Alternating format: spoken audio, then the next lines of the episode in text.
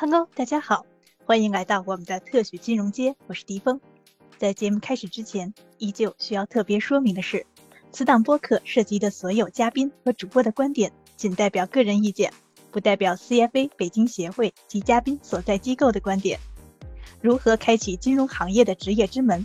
怎样在成长的道路上捕捉机遇？在金融职场揭秘系列里，我们将邀请金融行业各专业领域的精英大咖来畅谈分享。揭示机构视角下的金融人才，指点职场发展路径，详解各类专业工作。年年岁岁花相似，岁岁年年人不同。不同的毕业季各有特色，但不变的是年复一年的求职大军，是充满焦急、等待、开心、失望的一张张的面孔，是经过层层筛选后忐忑等待的一个个的身影。近几年，云毕业、云求职、云面试等形式。也让求职者们经历了有史以来最特别的几个就业季。每年都会有诸多的求职者，或踌躇满志，或犹豫徘徊。而今年的就业季尤其艰难。本期节目中，我们将为大家介绍金融就业前景与 CFA 职业发展路径。我们提前征集了一些大家非常关心的问题，在这期节目中也都会一一答疑解惑。相信无论是对于正身处最难就业季的应届毕业生，或者初入职场的新人，亦或是准备进入或者转行到金融行业的朋友，还有那些已经身处金融行业正在苦苦寻求突破的业内人士，希望都能对大家未来的职业发展带来些许的帮助。首先有请家叔。今天非常有幸邀请到了翟晨曦陈曦总作为今晚的嘉宾。然后，那我简单介绍一下翟总。翟总呢是我们 CFA 资深的持证人，然后经济学博士。然后历任天风证券常务副总裁、恒泰证券联席总裁、新华基金董事长、中国证券业协会面授培训特聘讲师及固定收益委员会委员、中国财富五十人论坛常务理事、中国金融四十人青年论坛成员、中国保险资产管理行业协会的固定收益委员会委员，然后以及责任投资专业委员会副主任委员、CFA 北京协会理事。曾任国家开发银行资金局交易处处长，二零一四年加入天风证券。我们欢迎翟总。呃，首先要补充一点，我也是我们 CFA 曾经的志愿者。好，谢谢翟总。这个很重要哈。好，那除了感谢翟总之外呢，今天这个活动还需要特别感谢我们北京金融分析师协会的职业发展部，特别是我们职业发展部的志愿者负责人林涛的策划。协会的职业发展部呢，我简单介绍一下。呃，我们职业发展部呢是长期关注并服务于会员的职业发展需要，提供的服务包括发布职位和机会，定期举办职业发展论坛，对接企业的内推人，主办这个职业导师计划，然后通过这些活动呢，不断提升协会会员的职场竞争力。然后翟总呢，之前就是我们这个职业部的上任负责人，啊，所以呢，翟总一直也特别心系我们会员的这个职业成长。然后今天的形式呢，会先以就是我们前期收集到会员、考生以及我们在校师生的一些问题，我和陈曦总这边做一个对话。之后呢，我们也邀请到了高校和会员的两位代表，然后跟陈曦总做一个互动。同时的呢，也特别欢迎各位呢，各位听众给我们的嘉宾进行提问。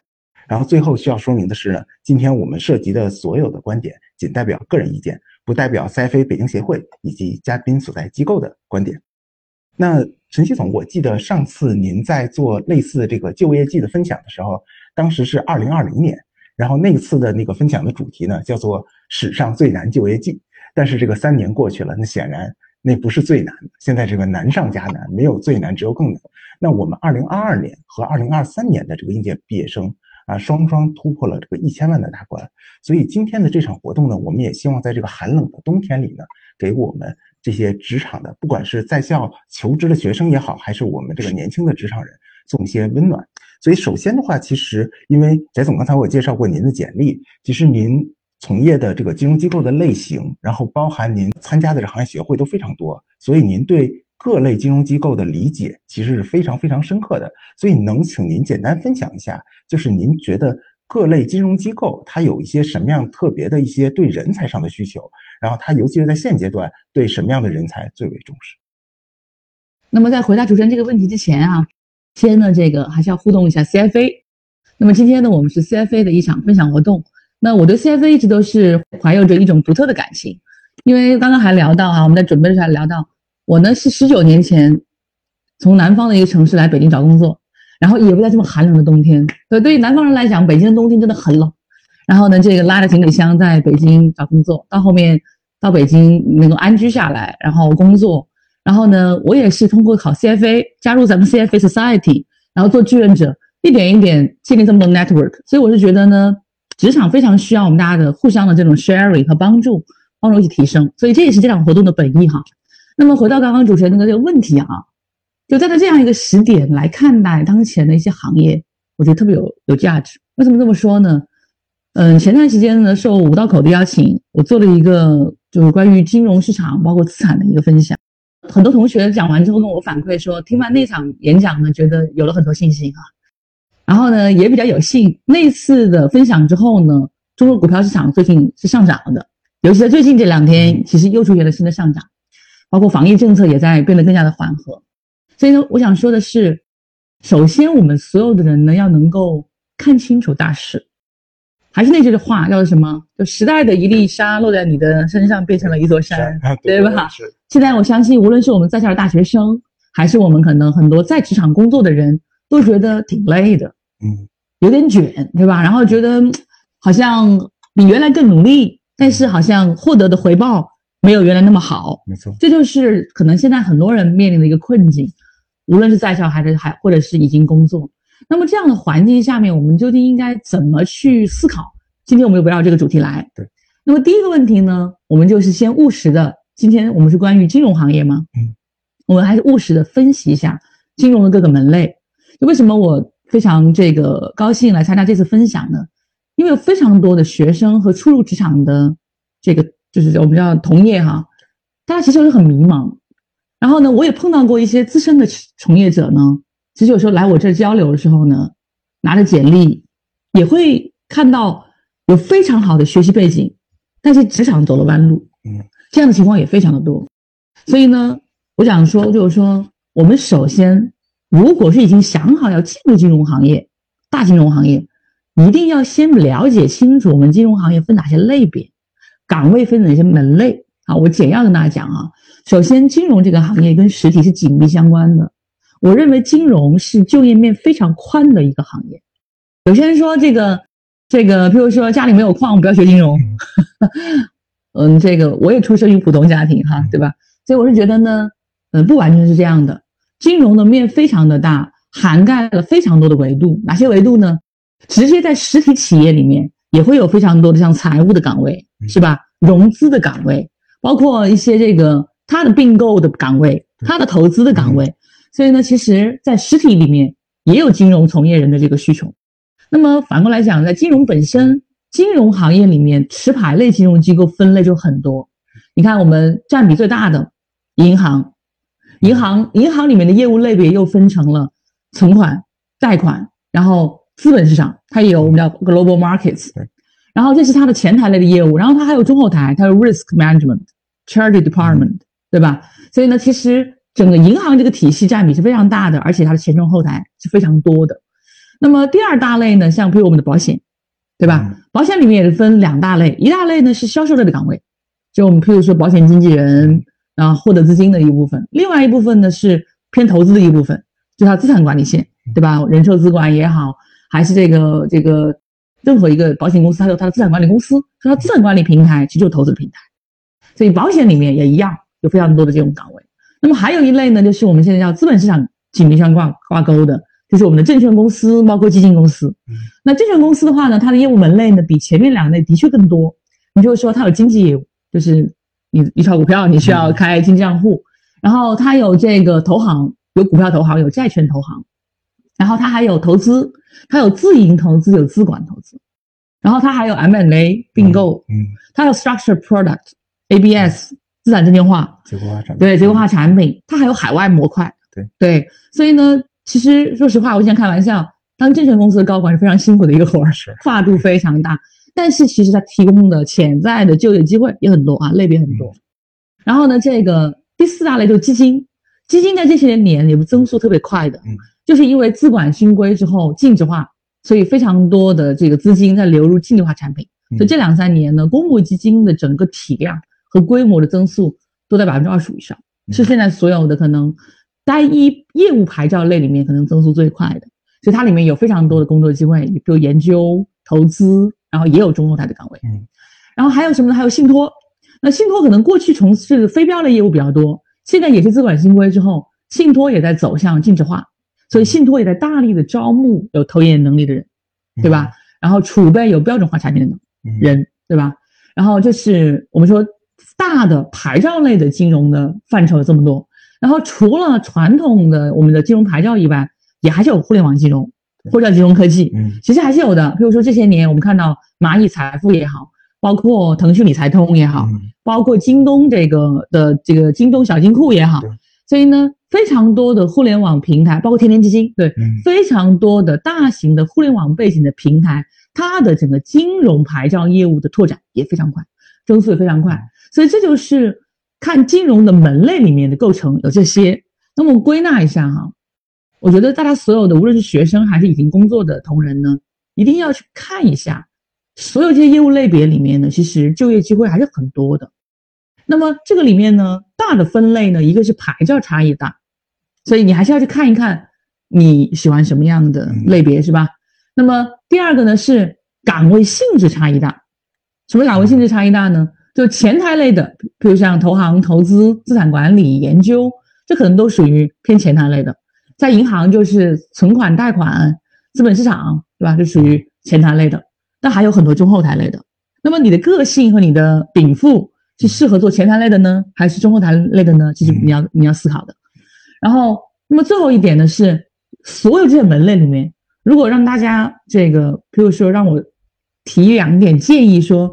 我个人可能最看好的发展门类，无意得罪任何其他同业哈，只是想说，站在这样一个时点往后讲呢，我觉得有几个东西比较确定的。嗯，房住不炒是确定的，即便现在我们托底房地产也是房住不炒。嗯，那就意味着老百姓更多的资金要进入到我们的金融类资产里面。中国现在居民财富的增速全球最快。嗯，我们现在市场是亚洲第一大了，全球第二大了。嗯，所以。跟居民财富相关联的业务类别都会非常好，所以资产管理、财富管理，嗯，这都大赛道。嗯，然后还有什么呢？跟资本市场相关的，我们看到有科创，对吧？嗯然后有这个北交所，非常多新的资本市场工具出来，所以跟资本市场相关联的投行、投资、M&A 并购，嗯，都会非常好。所以大家会看得到，就是说。每一个时代的这种迁徙或者经济结构的这种转型，背后一定是叫人生大的康波哈，蕴含在我们叫做时代的周期里。翟总，您分享特别好。然后您在其实刚才分享里面，其实数次提到了就是资管新规，这个其实也是可能关系到我们每一个人。就是最近这几年，尤其是从今年来说，这个资管新规真正开始，呃，你的理财也波动。对，咱们可能十一月份可以看到一些理财有些波动。是的。所以其实您。之前有分享过，我们在过去的几年，其实银行理财子这个这个赛道，其实对人才的需求的缺口特别大。在现在这个时间点，您觉得这个银行理财子这个人才需求还是在那里吗？对我应该说，银银行理财子属于大资产管理的一个模块，它应该算是超公募牌照吧？就它的牌照其实要比公募更宽泛，它能投飞镖。嗯，对。所以呢，我觉得银行理财子呢是无论是有工作经验还是应届生非常好的一类选择，就离资本市场很近，离资产管理也很近，然后呢又比较想化，所以我认为这个里面是有很大的空间的。但是呢，银行理财子它面临的挑战是，它有没有足够市场化的机制，嗯，去竞争获得最优秀的人，嗯，因为你会发现这个行业挺残酷的。为什么很残酷呢？这个里面的工作性质啊，有一些是靠体力的。嗯但有一些是靠脑力的，所以呢，在金融这个行业里面呢，你很难讲说人和人是完全一比一的。嗯，就像乔布斯说的，他说一个绝佳的这个 IT 工程师可能抵一百个程序员，是，那可能一个绝佳的投资经理可能顶一百个普通的分析师。嗯，所以呢，这个里面就是说，大家一定要去思考一下自己究竟适不适合。如果适合，那就破除万难。去往这样一个黄金赛道上走，啊，但是这个赛道上的人才竞争也是很激烈的。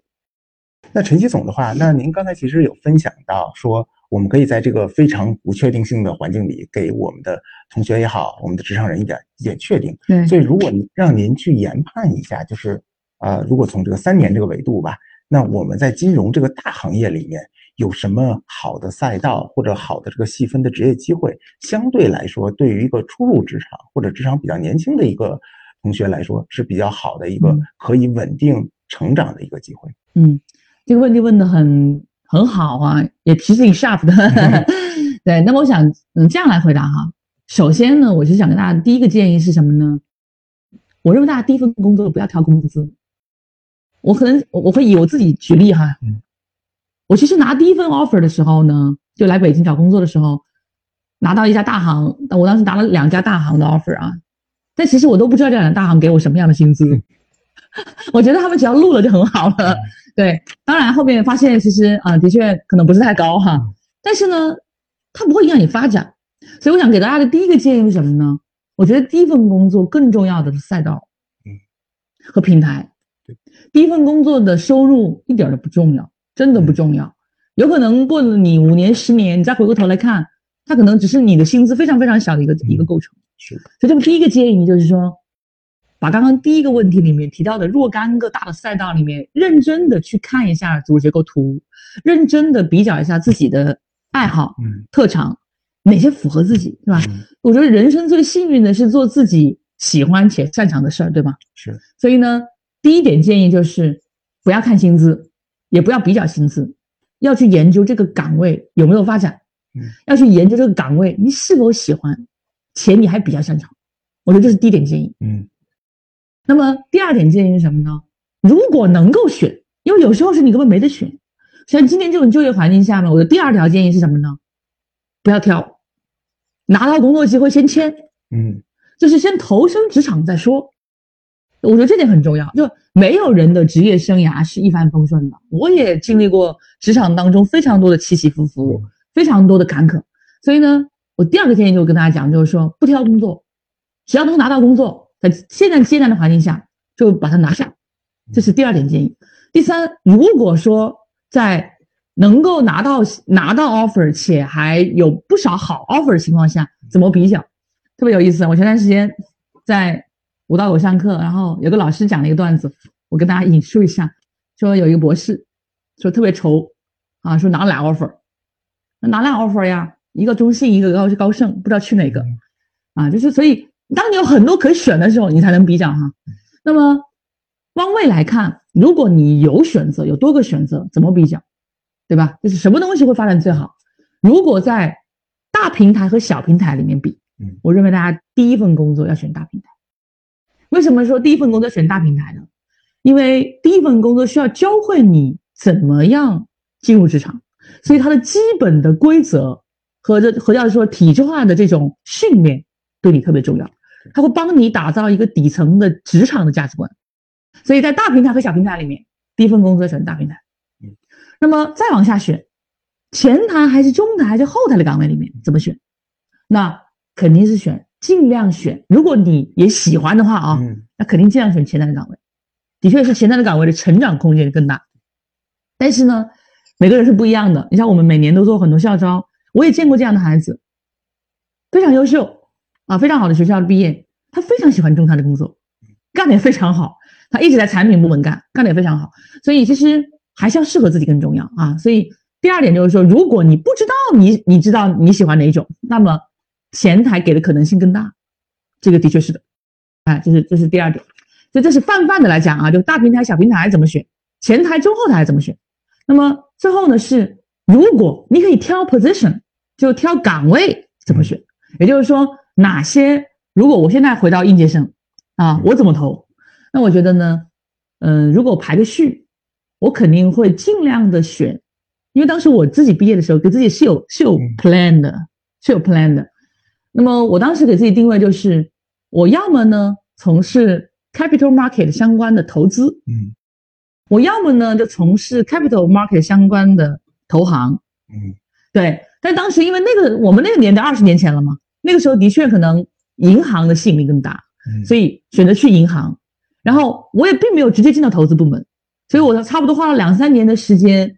因为我是 CFA，后面钱东家在组建我们叫资金交易中心的时候，在我们这个行里面选 trader 的时候，的确我们当时我们行里只有两个人有 CFA 的这个资格，那么我们两位都被选到了这个 department 里面，所以我才有机会做到 trader 这个台子上面。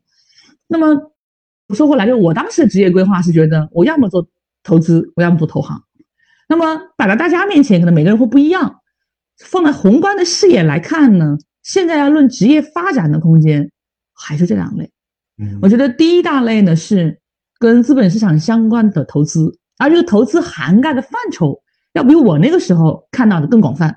它既有自有资金投资，银行的自有资金、券商的自有资金啊，各种自有资金，和我们的 asset management 资产管理。这资产管理里面就包括了保险资管、银行理财资，然后公募基金。私募，这都是投投资，所以呢，我想说，如果你能够进到投资相关的岗位类别里面，那肯定是最优先的 priority 放第一，我觉得，对。然后，那么第二呢，是跟投资反过来的，就投行，就那一头那那那一头哈。那么好的大型平台的投行岗位也是非常锻炼人的，它能够让你比较快的进入到资本市场的这种比较比较细的领域里面，看到一些上市公司更清晰的一些情况。尤其对于非金融专业毕业的，对跨行来的，比如说，比如说电子啊，或者是机械呀，其他行业，大家特别想学金融。那么这类孩子，其实他转型做分析师，或者转型做投行分析员，都是比较适合的。所以总的来讲呢，我觉得现在呢，大的发展赛道里面，最好的排第一个还是大投资，排第二个呢是大投行，排第三个呢叫大财富管理。我专门补充一下，因为今年就业会非常难。为什么非常难呢？都居家嘛，大家是吧？很不容易。这种情况下呢，其实金融的岗位肯定比往年都少，但是我还是看到非常多的机构在校招。那么这种情况下呢，大家呢不要去忽视一些基层岗位。什么意思呢？你比如说以券商为例，券商这两三年都在做财富管理转型，就从原来的经纪业务转向财富管理事业部、大财富管理、线上线下。那这个问，那这个问题和机会都来了。现在呢，非常讲究互联网运营，你要非常资深的人去适应互联网运营，他不如年轻人来得快。所以呢，譬如像这类岗位是空白的，就是传统金融机构里面的像互联网运营，然后数字化岗位、这些岗位都是空白的，没有人跟你竞争。但是你会不会呢？对吧？你有没有这方面的这种叫 advantage，对吧？advertise，那就是你的、你的、你的点了。所以呢，大家可以高度重视一下，现在现在非常多的金融机构，它在做财富管理转型过程当中，他的分支机构招聘也在扩充，而这个里面，我觉得对于新一代的年轻人来讲是个机会，因为时代在变迁嘛。原来做经济业务是贴地的模式，现在做经济或者做财富管理，要么是线上运营的模式，要么真是大财富管理，就是要以客户为中心，要跟客户去研究你的这个资产配置组合要怎么做。就是我们 CFA 标准版，就是做你的风险偏好，做你的这个这个资产配置计划，对吧？这些东西可能对咱们 CFA 来讲很容易，但是对原来没有考过 CFA 来讲很难的，所以这是我们的优势。我觉得陈奇总说的特别好，而且您给的这个真是干货，就是直接告诉大家，如果当你选 A 和 B 的时候，哪个更好一点？那我就在这上稍微追问两个小的选择，一个就是如果就是刚才回到您说的那个五道口的那位。特别优秀的同学，大牛，对他遇到了高盛和中信，中信在中资和外资之间的选择。还有一种呢，就是如果我可以去到国家队和一个相对来说更市场化的一个机构里面，这个时候我怎么做选择？这个问题问的也非常的怎么说呢？嗯，挺 challenging 的。但是呢，我想说，这个问题还真的是有点门道的哈。嗯，我这么看这个问题，首先中资和外资差异是很大的。对于可能在中国本土成长起来的孩子，其实我不认为大家很容易适应外资的文化。对，所以如果大家是来自于本硕都在国内读的这种，然后我建议再建议大家还是选中资会更适应。然后呢，如果你是海外回来的，那可能你觉得外资会更适应，尤其是如果高中就出去的孩子，你回来之后如果进到比如说体制内的企业，你的公文写作都已经是很大的挑战。对，然后呢，这当然这是形式上的差异哈。就深层次的其实是发展路径的差异。为什么叫发展路径的差异呢？就当前呢，应该说呢，虽然可能国内也碰到一些困难，但总的来讲呢，我觉得中国本土的发展空间非常大。为什么这么说呢？大家考了 CFA 三级的都知道，CFA 现在教过的东西，我们在中国市场上已经实现了，大概能占百分之二十。也就是说，你即便现在我们不学习了，但中国市场只要还要做创新，你基本都会。对，而大部分人不会。嗯，这这这是你的相对优势哈。那么说回来就想说什么呢？中资金融机构在中国本土有竞争优势，对它全球化可能没有优势，那它本土竞争它有优势。嗯，那么这种情况下呢，可能对于做一些创新的岗位，比如说一些创新的衍生品啊，对吧？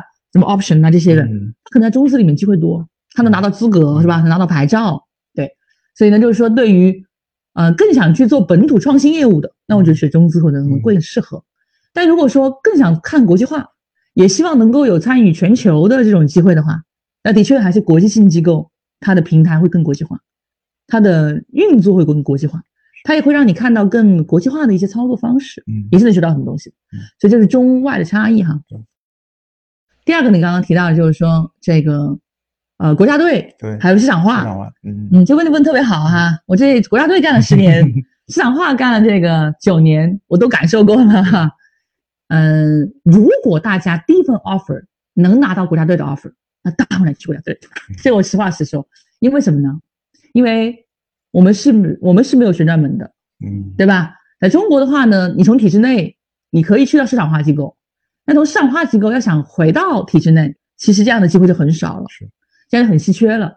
那么大家就理解呢，其实我们在全球任何一个地方，其实你要是了解政策和熟悉一个国家的运作，是你研究金融经济这个基础。那么你进入到国家队去学习，那你就站在国家基础之上学习，那你看到的就是整个国家的运作，那是不一样的。所以这个呢，可能可能平时做的工做看上去可能会比较具体，但对这人的培养来讲，是一个更宏观的格局。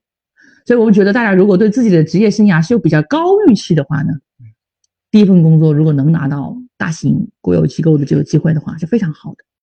但是市场化机构也很好，那市场化机构好在哪儿呢？可能就是说，它会给你更多的机会，让你能够直接到一线去工作，可能给年轻人的成长空间呢会更快，速度会更高，对，更有利弊。好，谢谢陈曦总。那刚才您在最初介绍的时候，其实介绍这个金融行业分类的时候，您也介绍了，就是说不光金融行业，其实我们很多实体行业，它有很多部门，比如说企业里面它有财务、有并购、有投资。那如果要是我们比如说学金融专业的同学，那他除了金融行业之外，哪些实体行业值得他关注一下？除此之外的话，其实我们可以看到，就是一线的这种金融机构，基本上都还是在一线城市。嗯，那如果我们觉得一线这个城市生活成本太高、太卷了，如果我们要考虑一些地方城市，有什么好的选择，或者好的行业，或者好的机构类型？这是非常好的一个问题。其实两个小问哈嗯，第一个问题是关于嗯选金融还是选实体这个问题。其实前段时间我们金融圈有一个案例，呃，某一家基金公司的专户投资的一个负责人，他应该原来是学新能源相关的，后面进入到了金融行业。前段时间呢发了一篇帖子，然后辞去了金融行业的工作，投身实体报国了，对吧？这是非常好的一个，也是一个案例。那么我怎么看这个问题啊？我觉得还是那句话，首先呢，你得想清楚你要什么。嗯适合自己还是很重要的。我们我们既不要去人云亦云啊，也不要去趋之若鹜，还是想清楚，首先想清楚你自己究竟有哪些真功夫，同时你的兴趣爱好在哪里，我们再来评估你选哪条路。然后这是第一点，那么第二点，我们再来说这两条路有什么不一样，或怎么有什么差异哈。那么我觉得对于譬如说你在理工科方面本身就很强，而且呢你对于科研又很有兴趣。那我觉得这是你好的时代。现在的确是一个科技报国的时代，是一个拥抱科技的时代。我现在还在五道口上 EMBA，嗯然后我现在预报名明年想去上他的科学企业家，对吧？还在抢名额。为什么去报科学企业家呢？就是五道口这个课特别好，他把各核心行业、新兴行业啊，就生物、医药各种，然后电子，然后这个这个新材料，各个细分行业的顶级的院士请来给大家上课。那对于我们金融再金融从业人来讲，我就会学习技术嗯啊，我会拥抱。那么对大家来讲呢，如果你是本来就在理工科方面的已经很很扎实很好，又对科研很有兴趣，那我觉得的确你没有盲没有必要盲目选金融。那还不如投身到科技行业。科技行业好好做你的科研和研发，这个我觉得成长空间也是非常大的，而且国家现在非常鼓励，对吧？那么，但是如果说你自己呢，本科譬如说可能是学的其他专业，就非金融经济专业，然后你发现感觉自己可能是不是有有有瓶颈感，嗯，对吧？有瓶颈感，然后呢，可能到研究生啊，你可能愿意去选金融经济或相关专业，那么这种情况下，你就是符合背景，你就属于符合类背景，对。那么这一类的话呢，你我我也以以自己为例哈，我当时其实高考的时候呢，我是不服从调剂，嗯，我当时差点录到某一个名校的化学系，那的确化学不好，不敢学，所以我还是坚持，就是这个要求去读这个金融相关的专业，所以就才调整了，才调整了学校。所以呢，我可能是有比较早有坚有坚持自己认知的人，所以呢，我就会坚持在金融这个赛道里面不断的学习。那说回来呢，我想说，还是要问清楚自己内心想要什么。这个我觉得是最最核心的哈，所以现在呢，应该说呢，实体里面跟科技相关的，我觉得都进入一个很好的发展周期，所以大家不要轻易放弃自己的专业偏好。但如果说你对金融的兴趣很大，但是你又是实偏实体其他行业的背景，那么可能选择去做分析师，嗯，是一个比较好的一个连接，就是你可以可你可以去 PE 或者去卖方研究所。或者是基金公司的研究研研研究部，去从做一个行业分析师去找找感觉，因为行业分析师基本上还不研究这个行业，但是跟金融也紧密挂钩，这可能是大家去找找感觉比较好的一种选择。那么那个第二个小问就是说关于这个一线城市、二线城市这个问题啊，这个问题我举几个例子吧。首先举一个同事的例子，我们有一个非常优秀的同事，清华毕业，啊，清华的本硕，然后呢，这个嗯，还是当时可能一个地方的状元。在我们这边工作了一段时间之后，后面因为结婚、孩子、家父母的各种原因，他就回到了呃一个省的省会城市工作，也是有 CFA 啊。他他这篇信也是我写的。他当时走的时候，我就问过他一个问题，我说：“你确定想好了吗？”他确定想好了。所以他从他从三线城市考出来，在北京，从北京回到了一个省会二线城市。那么我觉得他现在回到了一家银行的理财子，这是一个真实的案例啊，这是我们同事。那么。我觉得这是非常好的一种选择。那么再举一个例子，前段时间呢，我们送一个就是华东区域非常附属的一个区域的农商行的邀请，给他们整个管理层和一级证以上做行业发展的分享。他们今年好像招六百人吧？招多少人？非常大规模的招聘。他们最大的问题就是业务发展很好，但招不到人，因为他不在一线城市，他离上海不远，但是不在上海。对。也也不在南京、苏州这样的准一线城市，对，他在可能二线到三线中间，但是他的业务还是很好。所以我想说什么呢？就是说，其实举这些例子，我想说什么呢？在现在这种环境下，当然你要能留一线，那当然还是最好的选择。这个我觉得也没什么好讳言的。但是如果一线城市给提供的好的就业机会不多的话，大家不要耽误自己的时间，尽快的先进入这个行业更重要，进入一个好的行业更重要，城市不重要。因为都可以在在移动，对吧？所以呢，我想说就是说，嗯，在当前这样一个比较就竞争压力比较大的这种环境下呢，可以把挑城市这件事情放得厚一点，我们挑工作的岗位更重要。谢谢陈曦总啊，那今天您刚开始的分享，这个到现在为止，您其实。提过了很多次，就是考 CFA 证书对您职业发展的帮助。对，然后我们今天也是这个 CFA 北京协会的一个活动嘛，所以肯定我们收集到了很多，其实关于我们的考生也好啊，会员也好，对这个 CFA 证书和职业发展之间的呃关系的一些问题。比如说，我们有这样的问题啊，有就觉得这个 CFA 证书想问一下，对这个入行啊、晋升啊，然后比如入行之后这个薪酬啊，有没有实际的一些指导意义？然后还有一个就是什么样的岗位更需要这个考这个证书一些。最后的话，其实还会有一些同学觉得，因为 CFA 是一个比较国际化的一个证书，它的知识呢其实是很国际化的。那会不会来到这个，如果我去一家中资机构，会不会有这种水土不服的嗯情况？很好的问题哈。首先呢是这样的，我先跟大家谈谈为什么我考 CFA 吧。好吧，历历在目哈。我刚跟大家讲呢，我是二零零三年拖着行李箱来北京找工作的，然后特别冷的一个冬天。所以我每次到冬天，我就会想起我当时找工作那个时候，然后买了我人生第一件长羽绒服，然后来到北京。然后呢，我很幸运啦，二零零四年呢加入到了一家比较大型的金融机构总部工作。然后因为家在南方，一个人在北京北漂嘛，所以周末呢，在这个北京的路又都很宽，是吧？嗯在路上溜达的时候，就看那个橱窗里面啊，就是有一些那种新闻，有一些大型的企业，它招聘什么 CFO 啊，或者什么什么的，都是 ACCA 啊、CPA 啊，然后 CFA preferred。然后呢，其实当时我在读书的时候就看到过 CFA，但是那时候太贵了啊，对于大学生来讲，对那个年代大学生来讲嗯太贵了，对。所以工作之后也在想要不要考，看到那个东西让我觉得，但得为自己的未来做点准备。所以呢，其实我刚刚工作，我是刚刚工作一年吧，我是二零零四年工作，二零零四年开始报，所以二零零五、零六、零七 fail 了一次，零八我一共考了四次，所以我是零八年拿 charter 的，你看我记得特别清楚。那么我在考这个东西的时候呢，其实是懵懵懂懂的，也没有想说它一定能带来什么。但是有时候人就是这样的，他老话叫做什么？叫做机会总是钟情于有准备的人准。备的人，你看，我是茫茫就是盲目的准备了一下，结果赶上零七年，当时老东家组建交易中心，就 CFA preferred 了，是然后我就被 prefer 去了 trader 那个岗位，所以他就给我带来了机会。所以我想说什么呢？就是说，我们不用太抱着功利的心，说我一定要考 CFA 拿个什么。其实我当时考，虽然触是因为那个报纸上那一个栏目触发了我，但考这个过程，你说我真的是因为一个岗位去考吗？也不是。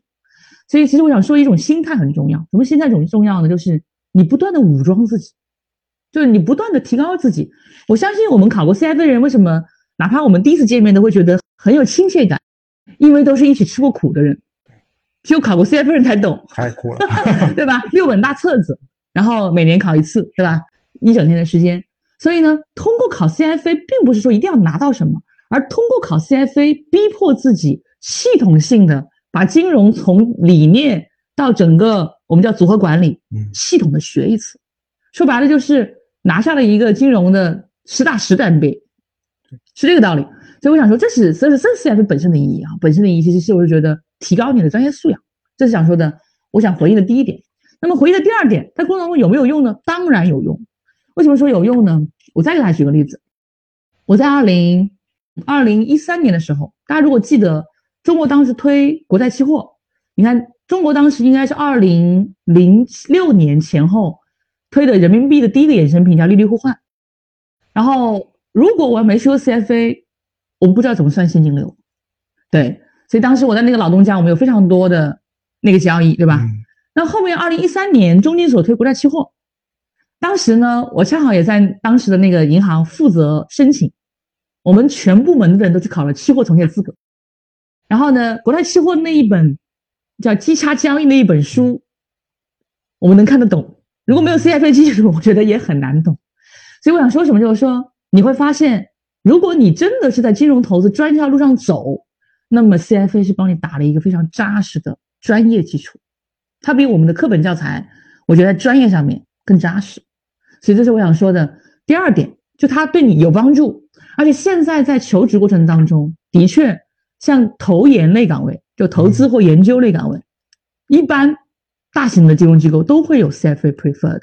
我知道，我就不说名字了，我知道我们中国的某大行啊、嗯非常大的大行，它是 CFA preferred，并且好像给大家免报名费。对，对，非常大规模的这个奖励的。然后呢，所以呢，现在非常多的主流金融机构都在这类岗位上面有 CFA preferred，但是呢，在后续的晋升当中可能没有，而且中国的雇主也还没有习惯他帮你付费，所以我们拿到 charter 以后，每年还是要自己付钱哈。但我觉得这都不重要，核心的地方是你是不是真的学好了，基础打牢了，这个对于你在这样一个投资或金融专业领域里面持续往前走是有很大帮助的。然后你刚刚提到的最后一个问题是，哦，水土不服的问题嗯，这个问题很好啊。那我觉得是这样的，呃，怎么说呢？我觉得金融产品的底层概念是一样的，即便不同的国家，它也只是说可能市场不一样而已。你比如说债券，中国债券跟美国债券有多大差异呢？本质没有差异，对吧？无非是带票息不带票息，含不含通胀，对吧？跟通胀挂不挂钩没有差异。然后中国的这个信用保护叫 CRM，海外叫 CDS，你说定价有什么差异吗？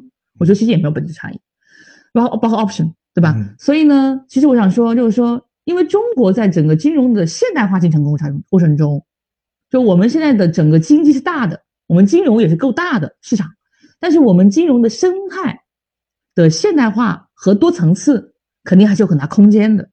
所以这个里面是非常需要多很专业的人的，就你得懂，同时还得能结合中国国情，这两点都得有，对对吧？只拿着譬如说西方发达的东西来说不 OK，嗯但如果对于金融产品的底层概念如果都不掌握，你也没法很好的运用它。所以我想说什么呢？就是说 CFA 是为我们从事金融的人打下了一个专业底子，嗯但是你的确需要在中国国情下面呢，再在实践中学，嗯，两者不可偏废。谢谢陈曦总啊，相信就是我们在这个今天这期节目里面的很多考生，刚才听您的一段话，其实打消了很多对于考 CFA 考试的一个疑虑。然后我其实下面其实有几个问题是关于职场人的，嗯哼，然后因为啊、陈曦总您也是在这个多家金融机构里面担任高管，然后其实在这个管理岗位上做了很多年，所以您也看过各种各样的职场人。那可能在今天听我们这个节目节目的人，很多人都在想自己的职业规划。当然，我们谈起职业规划，经常会说那句老话是这个连点成线，往回看。但是可能可能我们现在所听这个节目的同学呢，他现在在他第一个原点的上面，可能这个第一个原点，像您说的，这份工作可能也不是他最最想做的，而是在这个大的就业环境下，他在这个工作上，这个是能给他发 offer 的。那如果在这种条件下的话，他想做一个自己的比较好的一个职业规划，您有一个什么样的建议？嗯，这个问题问的非常好，也很实用。嗯，我还是有蛮多感悟的哈。尝试梳理一下吧。如果大家愿意拿小本记一下的话呢，我还不得说，第一条是问自己你要什么。我在刚刚北漂的初段，碰巧看到一本书，好像现在也没有卖的了啊，叫做《三十五岁以前要做的三三件事儿》，对吧？等我有空了，回头我也写一个这个 多少多少岁以前的。然后那那个书我就记住了一条，啊，别的都不记得了，就记住了一条，叫做放弃掉做伟人的想法。哎，这个是不是听了大家可能觉得懵哈？不知道什么意思？因为像我们这种小镇青年，是吧？我们都是小镇做题家来的，然后能够到北京来工作，或者很多同学考到北京的大学，留在北京，都是在你那个地方，你就是成功者了。你肯定在你的同学里，你就佼佼者了。所以你不带着成功者光环的，所以呢，你是非常希望成功的，你甚至不能接受失败的。但是，当你从校门踏出去，走向社会，你会发现这个社会没有告诉你标准了。在读书的时候，成绩嘛，对吧？无非就是努力考第一名，拿奖学金。但你迈入职场呢，什么才是一个优秀的职场人？没有标准，没有。你现在有每一家机构的三百六十度都是不一样的，对，都是不一样的。晋升提拔，对吧？选人都不一样，那怎么打造自己就变得完全不一样了。所以想说的第一点是什么呢？就是要问自己想成为什么样的人。所以我当时看到的这个书里面写了一句话：放弃掉做伟人的想法。哎，我觉得特别实用，对于我来讲，因为什么？就是你一直一路第一名，你会认为你就一直第一名下去了，但其实社会不是这样的，你一定得回到现实世界当中重新做人，对吧？我们就得从你看，我当时是进入到了体制内的这种国有大型金融机构，那就从每一个签报写好开始。那如果你进到市场化的机构，譬如说基金公司或者证券公司，那就把每一篇研究报告写好，不要有标点符号的错误，不要有语法的错误，不要有数据统计上的错误，这就是你要做的事情。所以就是说，你刚刚说到这个问题呢，我想说就是说，第一点是你要问自己，你想成为什么样的人，以始以叫以终为始。嗯那我当我以我自己为例呢，我给我自己的定位，我前面就讲到了，我希望我是一个职业人，我是一个职业的 professional 的，嗯所以我就会要求我自己持续的考 CFA，在职读博士，博士后 EMBA，我永远让自己读书。就我希望我自己就是可以一直一直一直进步的，就持续学习型的人，嗯开放型成长的人。我希望我自己是这样的人，这是我对我自己的画像。所以我不在意别的，那我可能我会更专注于我是否在这样一个工作上持续成长，这是我最关注的。所以这是第一点啊，我想跟大家提的建议就是说，如果今天有缘大家分享了，如果你记住这句话了，这堂课就没白听。嗯就你一定想清楚，好好问自己，你想成为什么样的人。然后第二点就是每年复盘一下自己，不不说你天天吧，你看曾国藩是三省吾身啊，对吧？每天都用小楷自己要写日记的，我做不到，对吧？但是我每年复盘自己一次，就今年我做成了哪些，没做成哪些。那大家是不是按照那个以终为始，对吧？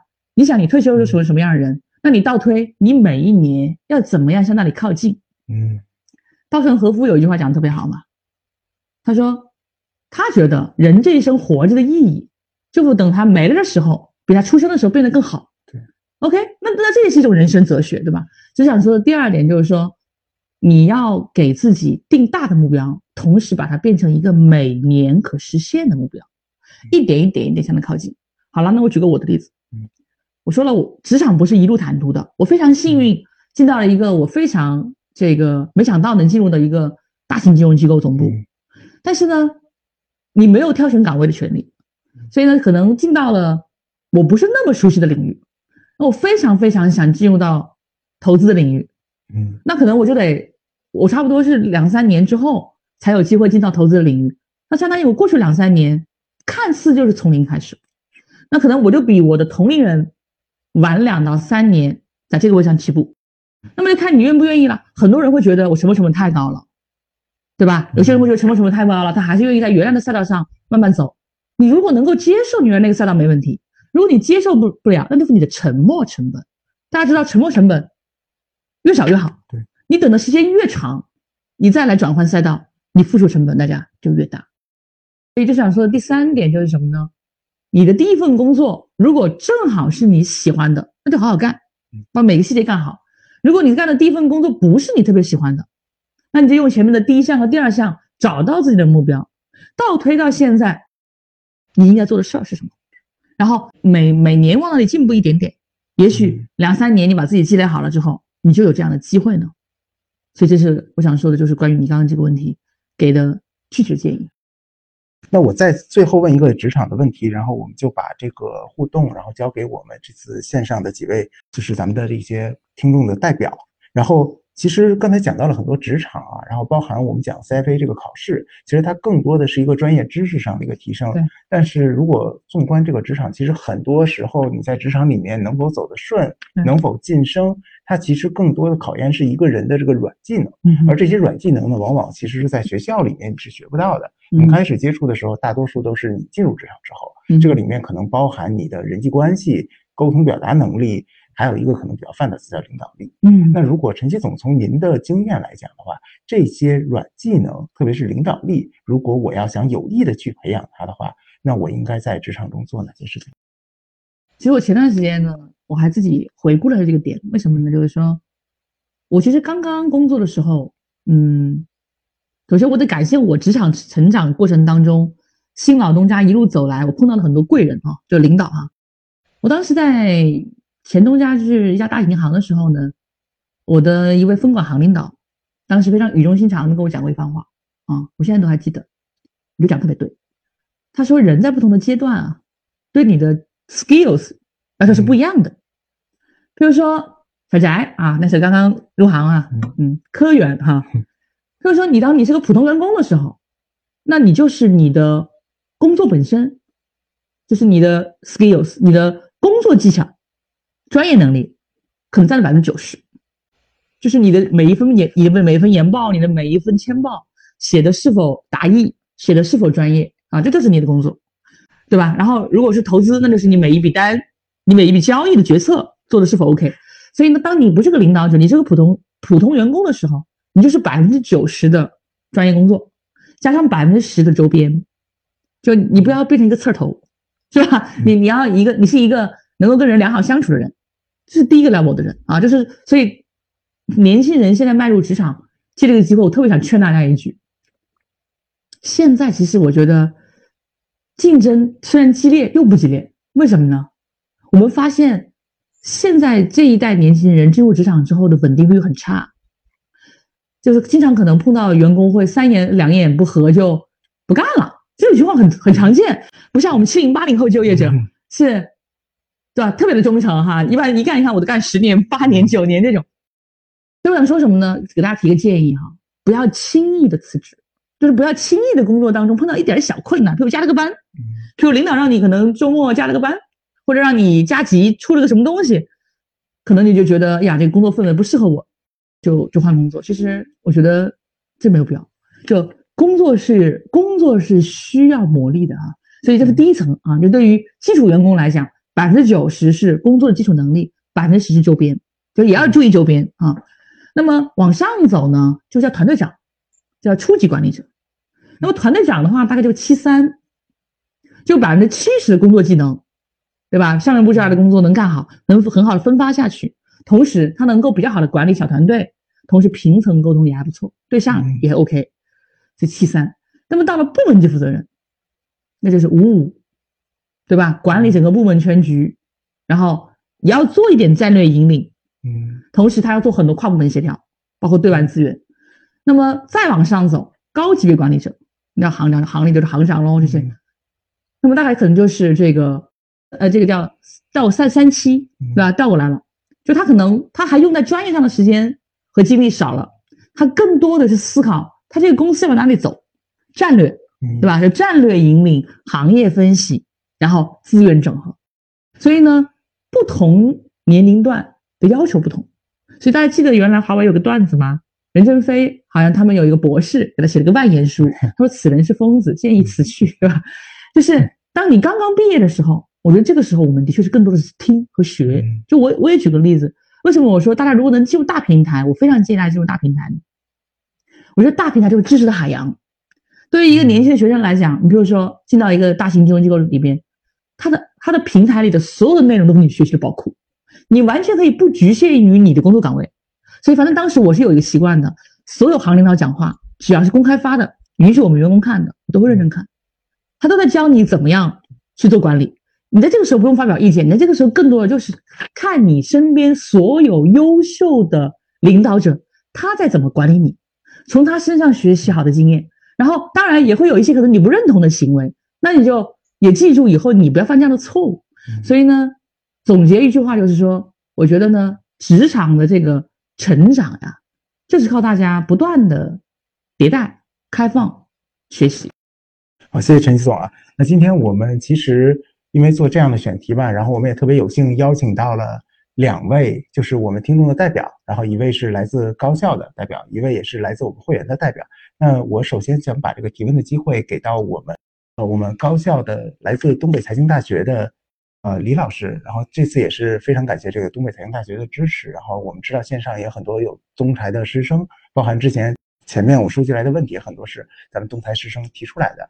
然后那我们在线上的李老师，然后您这边对翟总这边有什么样的问题吗？我们可以交流一下，谢谢。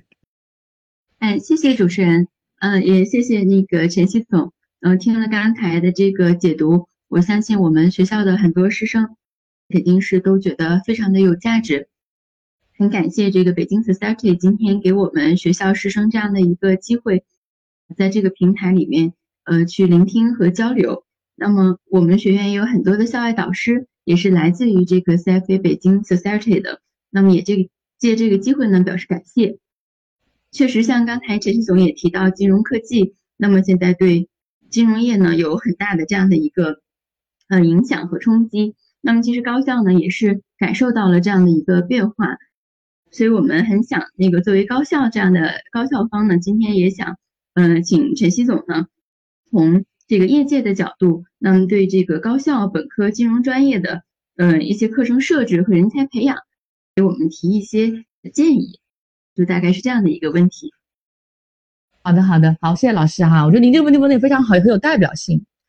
呃，为什么这么说呢？嗯，的确，我们现在看到呢，在日常的现在金融行业的这种就业过程当中呢，的确非常碰到一些问题，就有些岗位特别缺人，招不到人，而有一些嗯学生呢，可能非常多，但是好像又没有对口的学生，就这个问题啊。嗯，那么，那么刚刚您提到呢，我觉得一个金融科技，现在金融科技啊，在业内呢，最大的难题在哪儿呢？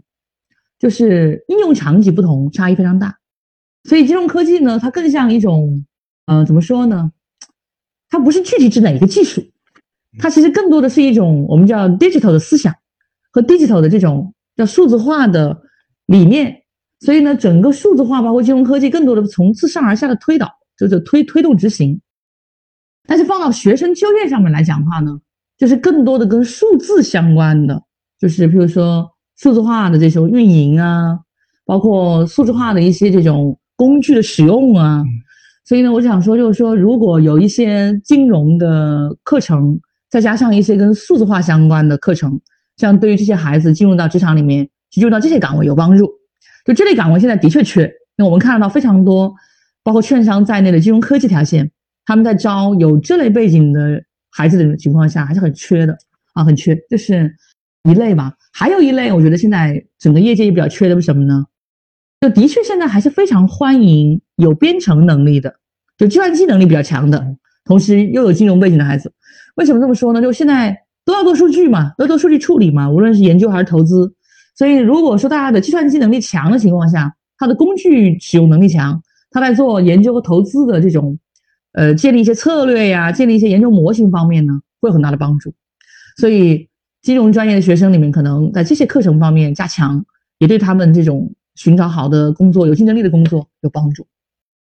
好的，谢谢陈曦总。嗯，我们也会在我们这样的这个学院的课程设置里边，还有我们今后对学生的这些职业发展，我们做一些调整和和和改善。好的，谢谢李老师。然后，那我们现在把下一个这个提问的机会留给我们的一位会员的代表。哎，翟总好，主持人好，我叫张阳佳。呃，非常高兴今天有这个机会向您提出我们这边代表会员的一个问题。呃，我目前是在瑞信证券从事财富管理的运营管理工作，也是咱们职业发展部的长期志愿者，更是您的忠实粉丝。嗯，那最近呢，也一直在您的视频号上看到金融头教一百讲关于呃财富管理行业新的格局，然后一些新的机遇和挑战，然后非常受益。那么，因为呃，您的这些呃，就是投教内容更多的从机构啊，或者是从投资者的角度来展开。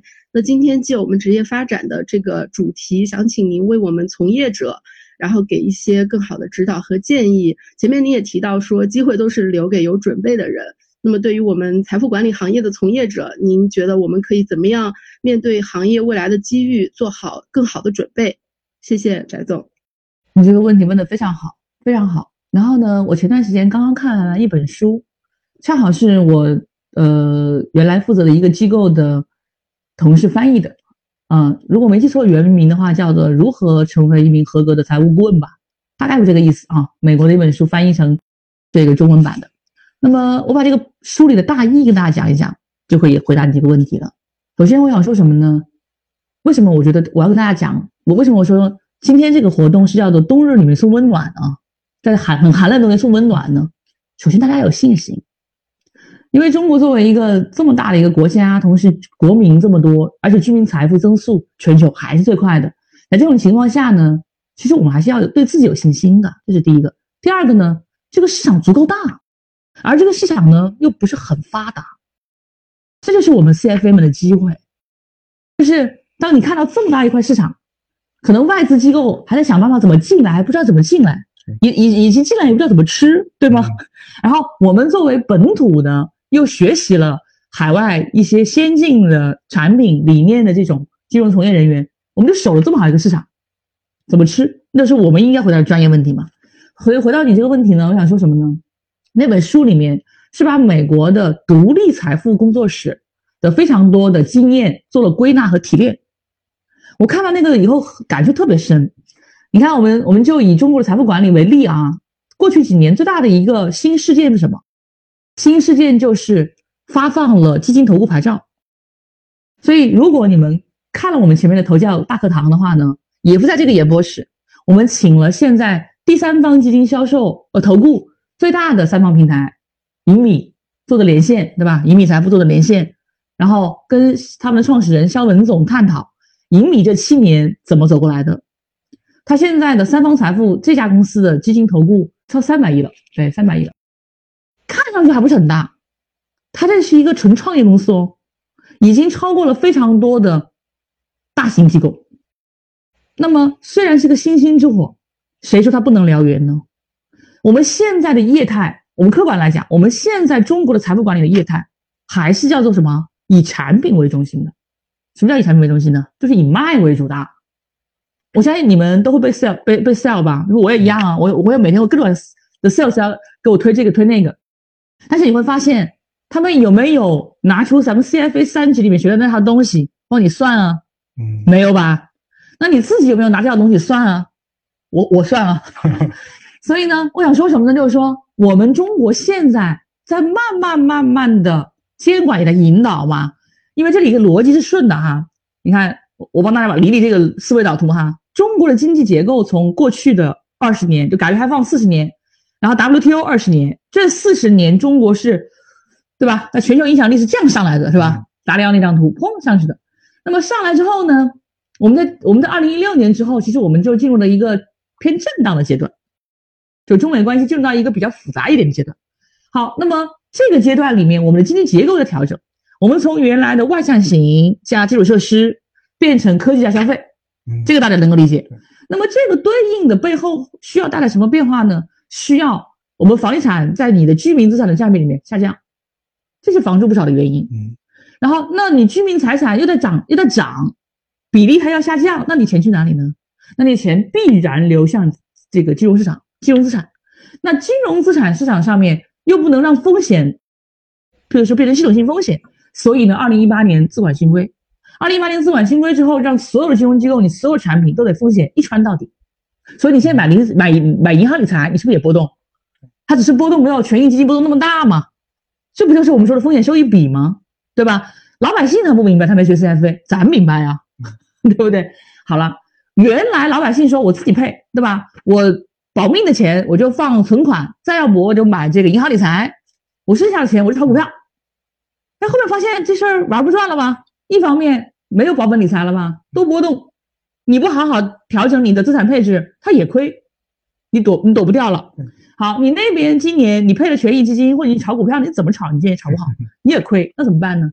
所以我们要告诉他，资产配置才是圣杯啊。那谁告诉他呢？财富管理、财富顾问告诉他。所以未来中国财富管理市场上最大的机会，就这个市场。必然的会从以产品为中心，叫 sales side，对吧？sales side 要变成要以客户为中心，custom based，就是你要帮这个客户赚钱。所以现在中国的一些领先的财富管理机构，我也不说谁了，领先财富管理机构，他们考核他的财富管理的这个 sales，可不是考核他的收入，考核他的就是客户资产的收益率。你是不是帮客户赚钱？你看，这就知行合一了吧？你要让你的财富管理以客户为中心。你就当你的财富管理的这个基金，这个这个财富管理的这个专员，他得站在客户那一头，challenge 你的产品部门，你这个产品太烂，你这个资产配置有问题，对吧？我才能够让这客户长期的在我这儿能赚钱，才能留住客户嘛。所以这是中国市场上最大的机会，而这个机会里面，你要有专业能力才能做到啊。你判断得了大势吗？你得有点这能力，你还得有做资产配置的能力。所以我开玩笑，就我有时候在我们内部开玩笑，我说，一家证券公司如果想把财富管理转型这件事情做好，也不复杂，招一千个 CFA，去到基层 做财富管理专员，这事儿成功的概率就会高很多。那基础素质有了呀，你如果他现在没有基础素质的情况下，你就得讲大资产配置，给他讲各类资产，他没有这个基础知识。所以呢，这就是我想回答你这个问题，就是说，接下来。这个时光变得难，是难在赚钱不那么容易了，需要有真功夫嘛。所以，那么就是谁的专业能力强，在未来，在每一个细分领域都是这样。那每一个细分领域都是谁更专业，谁就能活得更久，谁就能够在那里面跑出来，因为市场是那么大的。所以，相信你，你们转型会做得好。你是 CFA。好的，感谢。那这样，那个翟总，我们在这个线上平台收到了一些问题。呃，有一个问题是这样的，就是他的本科生呢是这个金融 CFA 专业的，然后他毕业之后现在正在一个继续考研和直接就业之间做一个犹豫。那我觉得这个应该挺普遍的，所以您的话会给这位学同学一个什么样的建议呢？这个问题要这么回答，因为他的情景不是很完整哈。嗯，我这么回回答吧，如果他能考得上特别好的学校的研究生，那可以去考研。如果考得上的话，嗯，对吧？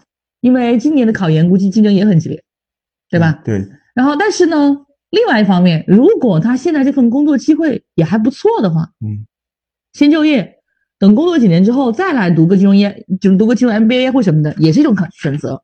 所以其实取决于什么呢？就取决于他这两个选择究竟哪个本身更好，是吧？对对对，有一个其他的一个问题，我看也有好几个人提问了，是关于这个 ESG 的。然后因为刚才有介绍您的那个简历的时候，也介绍您在那个保险资管协会，对，您也是在那个责任投资的专业委员会任职，所以其实呃这两个问题是一个是。ESG 在财富管理中会起到怎样的作用？然后以及这个 ESG 相关岗位是否有前景？嗯，怎么说呢？在在中国目前呢，业界真正是专门招 ESG 岗位的并不普遍。但是呢，如果你把 ESG 翻译为新能源，那么就很多。所以呢，我想说的就是说，首先大家得理解这个我们叫 ESG 背后的深层次逻辑。是全球都在追求碳碳中和嘛，对吧？就减减减减排嘛。那么这个大的背景的情况下，跟这个背景相关的行业是好的，所以跟这个背景相关的研究和投资是有需求的。那他们一般不叫 EFG，就以完全以 EFG 岗位招的少，所以可能还是放在了新能源、绿色这一类岗位上面。所以就是您觉得这个还是有很大机会的，有很大机会的，对。这边还有一个一类问题啊，其实我也可以稍微给它延展一下。它这个原原始的问题是说，它本身已经有了那个啊 CFA 和 FRM 的这个呃持证资格，但它现在其实在险资的一个后台做一个后台审计的工作。这个工作呢，对他兴趣不太大，但是平台和这个性价比他觉得还行。那这个情况是不是我建议跳槽？然后这个问题我拓展一下，因为在前期我们也收集到了一些问题，就是考生会员的问题是，比如他现在正在从事一个中后台的工作，他想问一下，就从中后台去转前台，他显然觉得前台可能从回报啊，还有这个工作性质上可能会更喜欢，这个难度有多大？嗯，是否建议？这个问题其实挺有普遍性的，对吧？就是说，其实就是转换轨道的问题，是对吧？嗯，其实前面有提到啊，我大概总结一下吧。首先呢，得问清楚，得评估一下自己，就拿张纸列一下自己的优势和劣势。就怎么说呢？就是说，很多人都会觉得前台的岗位好，的确，他在台前，然后呢，职业成长空间高，同时收入增长空间高，薪酬压力也都高，是 是吧？所以呢，它是一个风险收益都高的一个岗位。但更重要的是，你适不适合？说实话。嗯，我工作快二十年了，至少在投资这个领域里面，你碰到有天赋的人是很少的。其实绝大部分人在做分母，这是很残酷的事实，这是很残酷的事实。所以呢，就是自己一定要把自己优劣势列一列。如果你觉得自己真的是挺不错的，挺有天赋的哈，那我觉得就尽快的把沉没成本压降，也就是说，尽快的寻找。新的岗位，哪怕是初级岗，因为在这个时候一定会碰到一个问题，什么问题啊？你工作的时间越长，你越无法放弃，对，对吧？就对，比如说你工作两三年，你换岗位的时候，其实你没有什么可放弃的，放弃就放弃了。但如果当你工作了五年，你都做了 team leader 了，让你再回到我们的投资岗位做 associate，能不能接受？我经历过啊，我在工作了三年正科的情况下，我再去到交易台从助理做起。那我就是经历了过一个落差的，但我觉得我愿意啊，对吧？我愿意承受从零开始，但是你愿不愿意？这个问题你要问清楚自己。所以就是这是一个很很现实的问题，就是你反复问自己，就是我愿意付出一和一切代价去做这件事儿，那就去做，赶紧去做，越早越好，因为你的成本会越来越高。但如果你会发现，其实你也就是想想，你更多的还是喜欢安逸的生活，朝九晚五，那我觉得中后台岗位挺好的。确实，确实。然后这边还有一个问题是关于刚才您有提到的这个基金投顾的发展的。然后这个问题是，就是现在基金投顾目前的发展您怎么看？然后以美国这个基金投顾之间的差异。然后因为现在您有提到说我们其实已经上线了一些这个投顾组合产品，但是呃这位同学可能看到现在目前市场上的投顾组合产品其实更像一个标准化的产品，而并不是就是我们所从 CFA 那个渠道学到的那个基金投顾。问题问的非常好。嗯，说明要做功课了哈。两个问题这是啊，第一个问题是跟美国什么差异？第二个问题是中国本土现在什么情况嘛，是吧？第一个问题，我们跟美国现在最大的差异呢，几个方面。第一个方面，我们不像个人发牌照，现在呢，所有基金投顾首先是发给公司的。现在大咪都不能推基金组合了，对，大 V 必须进入到机构，所以中国的管理模式是符合中国国情的。中国管到个人他管不了，所以监管是管到机构，你机构去管到持牌代表。所以呢，你在中国要开展基金投顾，首先这个机构得有牌，叫基金投顾的牌，这二十多张了吧？然后从业人员在这家公司得注册，同时这家这个这个人员还得拿投顾的牌，双牌才能开展基金投顾这样一件事儿。这就是跟美国不一样的，美国是直接到人的，个人都可以成立公司，直接做基金投顾，这就是巨大的差异哈。所以这是第一个，第二个差异是什么呢？是产品的丰富度差异还是很大。那么因为美国现在它的基金产品也足够的多，而且它这么多年下来，中国本土市场上呢，首先我们现在公募基金产品基本上还是以多头策略为主，没有那么多产品类别，对吧？可能在私募里面才能找到足够多的产品类别，所以我们在产品类别策略丰富度上面跟美国比有差距，这个需要市场要讲一讲啊，这是两者的差异哈。但是呢，这个差异的带来的机会是什么呢？你看看美国市场有多大，很大，那你中国市场现在才多小，你就知道这个中间的机会有多大了。你不要看它现在小，你看看美国市场有多大，你就知道了对吧？你像我们中国的债券市场二十多年，全球第二大了。对吧？股票市场这么些年下来，全球第三大差不多是吧？那你想投顾市场，我们刚刚起步这几年，你看得小，那可能再过十年，全球可能第二大了。那这个里面的真正能做基金投顾的专业的持牌代表，没有几个人。所以你们去研究一下证券行业近几年从业人员变化的那个注册的那个变化，增幅最大的就是，对吧？那里面都是有玄机的，对吧？增幅最大的经纪人在减少，投顾的增加，所以这就是代表了一个趋势啊。这是第一个第一个问题。第二个问题什么来着？就是关于国内线上线的资管产品，这个投顾产品有些对这个问题问的非常好。这个问题你有没有想过他为什么这么做？几点吧。第一个，我们得了解我们的客群哈。我们任何一个国家的客群都分成一个三大类。第一大类我们叫长尾，就互联网。所以你在互联网看的东西一定是标准化的。因为如果用互联网给你做一对一，成本太高，所以互联网推出来的东西是标品，它服务的就是小白，对对。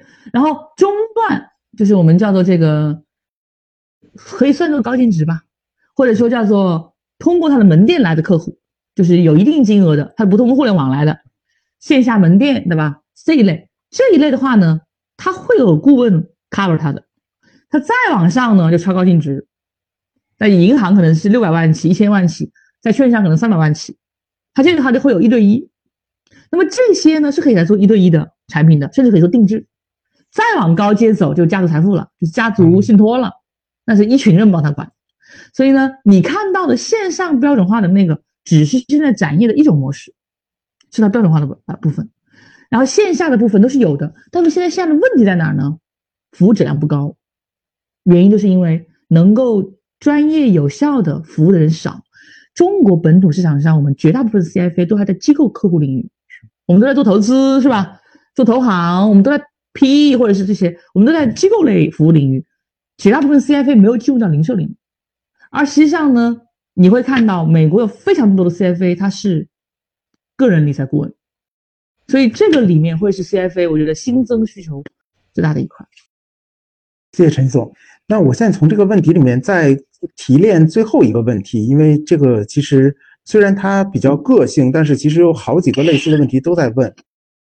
它的背景这样的，基本上就是他本身呢，他可能是一个从事非金融行业或者跟金融相关行业，然后他可能是化学的博士，可能是土木这边的有很资深的人士。但是呢，他现在有考了 CFA，但他希望去转行做金融业。他有些问题呢，是不是只能从这个比较初级的行业分析师开始做起呢？然后还有另外一一类的问题是，就这些金融类的职位，绝大多数都需要一个相关工作经验。之前不是金融行业的话，再加上年龄偏大，是不是转行就会很困难呢？然后其实还有一类的问题呢，是就除了后台转前台，他可能是在现在金融行业里面做一些职能部门，比如 IT 部门，这些部门的这个职业发展前景有什么好的建议吗？好的，第一个是关于这个，就是学非金融专业的是吧？我觉得我都不看这个问题啊。首先你真的想清楚了吗？就是反正你自己要想清楚，因为如果在一个领域都做到 PhD 了，其实在专业领域发展是不是更好？但如果说真的想好了，就想转呢，那么我觉得给你几点建议哈。第一点呢，如果不是像物理、数学这种以算为主的 PhD，那可能你不一定是最适合投资的。因为如果说是以统计、数学，然后物理这一类 PhD 的话，它其实直接转做投资，它的适应也会很快，因为投资的算力要求高嘛。然后如果是化学或者其他不是跟数学直接挂钩的这些专业来转的话呢，的确是研究最适合。当然还有什么呢？投行。呃，为什么我我刚刚稍微分析一下哈？为什么说研究最适合呢？因为研究呢，它是覆盖所有行业，就是券商研究所和基金研究所，它基本上是覆盖。所有主要的上市公司行业都有，而像化学这样的行业是属于研究门槛很高的，别的行业人他研究不明白。你看我当年就是差点进化学系，不敢学，觉得太难了哈。但是你会发现，上市公司里面化工产业链是出牛股最多的地方，而且呢产业链非常复杂。然后所以呢，如果是化学学科的，其实我觉得通过研究进入到这个行业。来转型是有机会的，有空间的。如果缺乏经验怎么办？都是从零开始的嘛，攒实习经验嘛，对吧？就是从一些实习先去试嘛，到各大研究所去找找实习的机会，或到基金公司研究所找找实习的机会，多攒一些实习的机会，这这就是有帮助的。所以这是第一个问题。第二个问题呢，刚刚提到的就是说有一些中后台的岗位的发展空间怎么样？你像 IT，看你是什么样的 IT。我刚刚讲到了，现在缺什么呢？缺数字化的人。那数字化，你说这个东西跟原来 IT 有什么不一样呢？首先是思维的转变，然后是工具的变化，是吧？我原来也在在五道口商业课里面讲过，数字化的本身是数据的归集，然后分析预测，所以这个里面对人的要求跟原来简单的 IT 是不一样的。那自己在迈入职场之后，是否有持续学习数字化的相关功课和课程呢？如果有，你放心，一定能找到工作，各大券商都在招。这一类的人，因为都缺，包括银行，对吧？对，所以归纳来讲，就是你学什么重要，又不那么重要。因为为什么呢？因为当你迈入职场之后，你学的东西可能很快就被迭代了。我觉得职场最大的就是最后吧，因为最后一个问题了哈，我最后小结一下啊，就送大家送给大家几个感悟或者几句话，我觉得。十九年的职场磨砺哈，有几点感悟吧，跟大家分享一下啊。首先呢，我觉得还是要树立一个比较好的价值观。我觉得原来也是有一本，有些有一位有一位名人吧，他的这个专著里面写过一句话：，这人的生命的这个意义，他他他认为是等于价值观乘以努力乘以热情。哎，我就讲很对。那价值观是正负号，就是如果你有比较正确的价值观。你怎么做都是对的，你无非成功的大小而已。但如果你价值观不对，那怎么做都是错的。所以我想就是这样说，第一点，所以就是我们 CFA 为什么第一项考 ethics 考道德的原因，对吧？所以我非常赞同这一点。这第一点，这个总结建议。第二点，给大家总结建议就是什么呢？持续的学习，保持成长性思维跟开放的心态特别重要。你比如说，你迈入到职场。你能碰到你觉得你特别崇拜的老板，那是你的幸运。你可能大部分情况下，你碰到很多是刁难你的，那这很正常，这很正常，这没什么。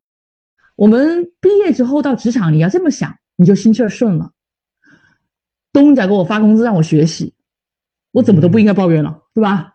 东这其实职场头三年更多你是在学习，所以呢，进入职场之后就要向真的是要学习，向你身边所有优秀的人学习。也要向身边所有可能没你优秀，但是他有些做的不好，但你觉得是教训的学习，对吧？尽量的提高自己，我觉得这是职场里的第二点建议，就是说你要持续的让自己迭代，就比的是迭代的速度。就你毕业十年跟别人毕业十年是不一样啊。我想说这是第二点给大家这个的一个感悟吧。那最后一点感悟是什么呢？两点，对，两点。一个就是永远要有一个清晰的头脑，就你永远都不要只是埋头于工作本身，要把活干好，但时不时呢也要看看路，就我们要研究宏观，研究贝塔，就你得知道你努力的方向对不对？这是我们今天分享很多的的内容都在里面嘛，所以就是你要看清楚自己职场的路，对吧？这是第第三点。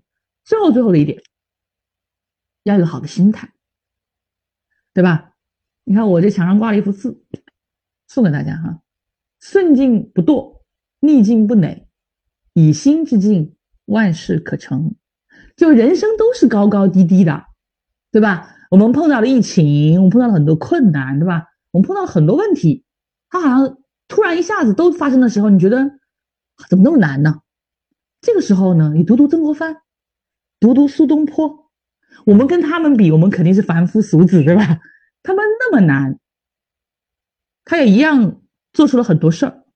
那么我们现在的难远没有那个时候难，我们把我们能控制的范围内的事儿做到极致，好运。就一定会降临，好吧？最后，这个预祝我们所有的学生和我们所有的 CFA 的朋友都能够有一个美好的职业人生，然后都能在职业人生里面呢获得自己的成绩。也感谢 CFA，也感谢我们 CFA 职业组，也希望我们 CFA 发展的越来越好。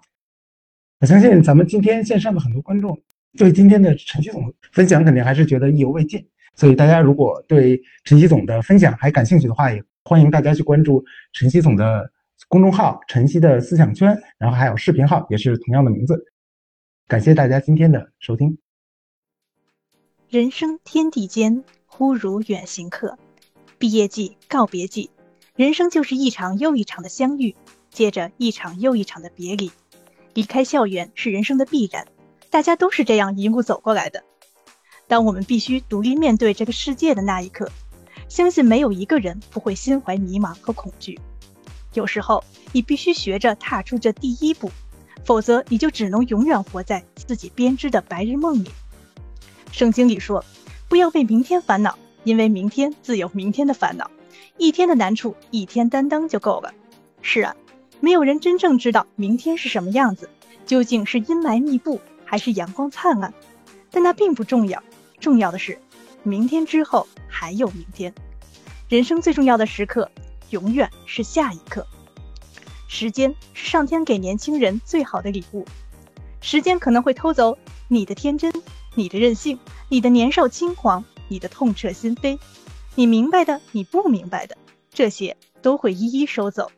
然后他教会你成长，让你的人生变得完整成熟。人这一辈子可以不成功。但是不能不成长，成长是一场交易，所有的成熟都是用失去做代价的。但正是那些失去的一切，磨练了我们，最终铸就了今日的我们。从不堪一击到刀枪不入，从习惯了依赖到一个人活成千军万马，永远要记得不断修炼自己。凡事不去问得到什么，而是问学到什么。基督山伯爵里有句话。人类的全部智慧就包含在这四个字里面：等待和希望。咬定青山不放松，立根原在破岩中。千磨万击还坚劲，任尔东西南北风。不管前方的路有多苦，只要走的方向正确，都比站在原地更接近幸福。祝愿大家在这个最难就业季，都能稳得住方向，立得住根基，只争朝夕，不负韶华。好了，大家对金融就业前景与 CFA 职业发展路径这个话题还有什么想说的？欢迎在评论区留言和我们交流，或者还有什么好的选题，也可以在评论区提出来。如果你们喜欢这期节目，还请多多点赞、打 call、收藏、转发支持我们哦。如果大家还想收听我们的往期节目，可以在各大音频播客平台搜索“特许金融街”或者“北京金融分析师协会”订阅和关注，那真是对我们最大的鼓励了。想要获取本期图文推送和进一步了解协会其他精彩活动的朋友们，可以继续关注我们的公众号“北京金融分析师协会”。最后，再次感谢陈曦总的到来，我们下期见，拜拜。